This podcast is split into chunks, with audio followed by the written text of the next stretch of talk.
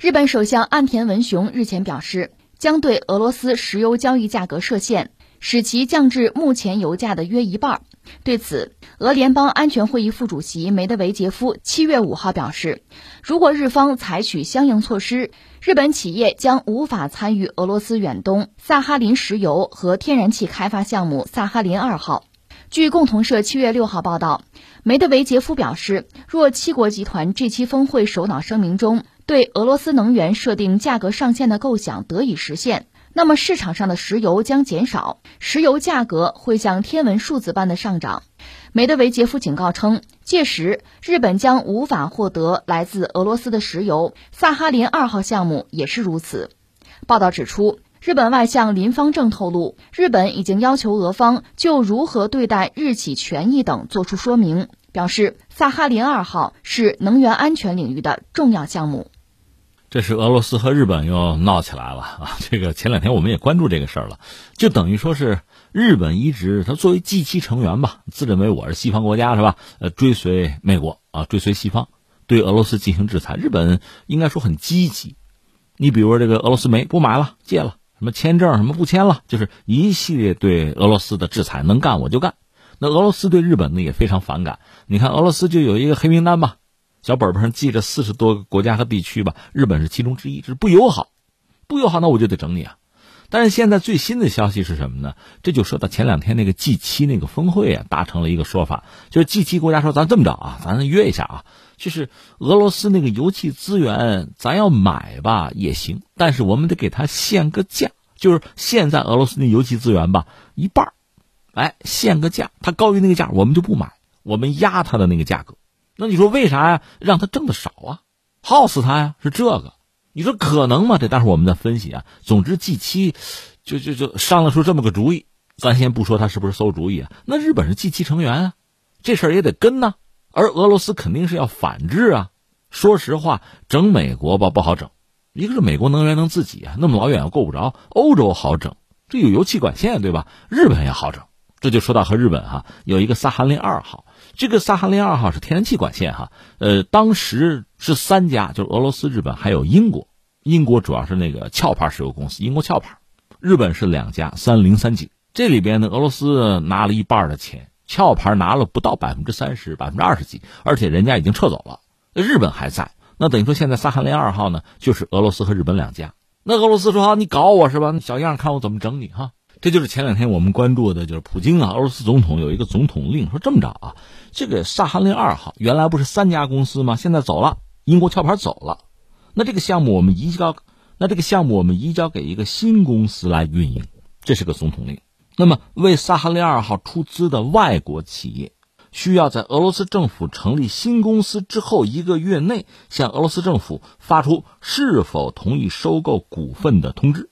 如果不同意收购，那就要把它出售给俄罗斯的企业，出售额呢要被转入原股东企业的俄罗斯账户，你还取不出资金来。那么这个事儿你听着天花乱坠，说到底很简单。对日本，日本也很清楚。你看，就俩选择，一个选择呢，现在。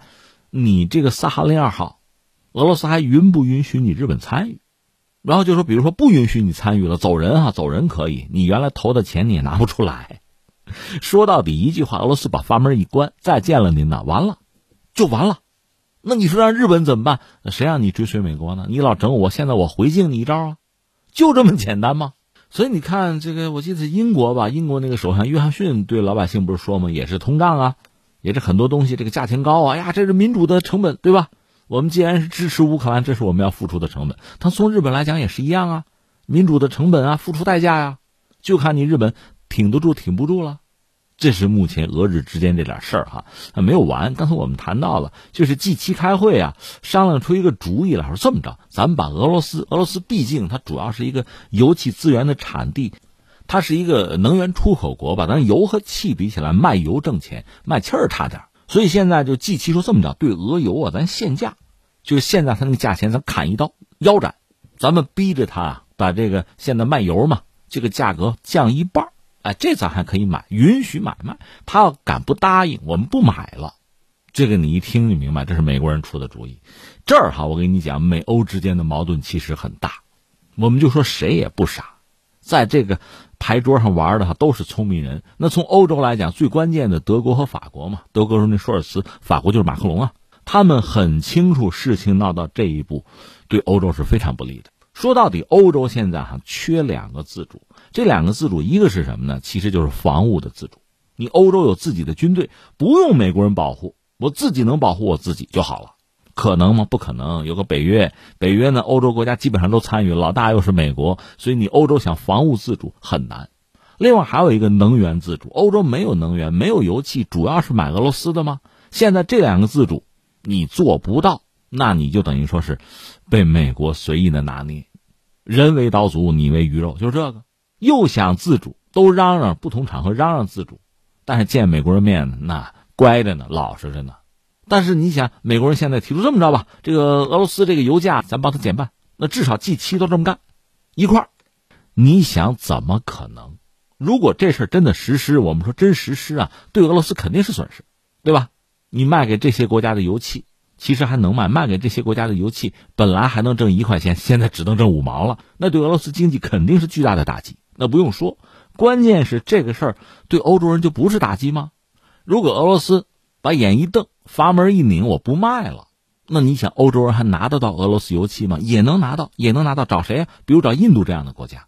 印度呢，从俄罗斯可以买到不说廉价，至少是平价的这个石油吧。然后倒手，中间商赚差价再卖给欧洲人，这可以。但是你让人家也廉价卖给你，人家挣的就是中间商这个钱。那这个钱你欧洲人出，而且俄罗斯人傻吗？他难道不知道印度会这么干？难道不知道欧洲会这么间接的拿到俄罗斯油气？所以他卖给印度多少油，用什么价钱卖，那还是俄罗斯人说了算啊。所以总而言之，你说 G 七商量好了，让俄罗斯这个石油的价钱啊减一半，这不是个笑话吗？这些国家都是老牌市场国家呀。咱实话实说，中国搞市场经济可没多少年。你真论起来，人家算老师，这老师这个昏招昏的呀，让你都觉得不可思议。那么马克龙呢站出来说这么着啊，我我有一个办法，咱能不能商量商量全球的石油价格一块降？这个哈，一比让俄罗斯这个油价降一半，比那个要现实。那全球都降嘛，一块降嘛，包括俄罗斯的都降，这个可能性比那个还大。这是一个。第二个呢，这意味着用非市场手段干预全球的油价了，这个本身是非市场经济的，是背叛啊，这是挖祖坟。而且，其实你这样做难度也非常大。那中东的王爷凭什么就配合你啊？所以这个事儿就是马克龙这个提议吧，其实也也够蠢的，他也很难实现。但是他多少他公平啊？而这个被否了。最后 G 七达成的一致说这么着，逼着俄罗斯油价啊降一半，还是这个。所以日本只是跟了一下而已。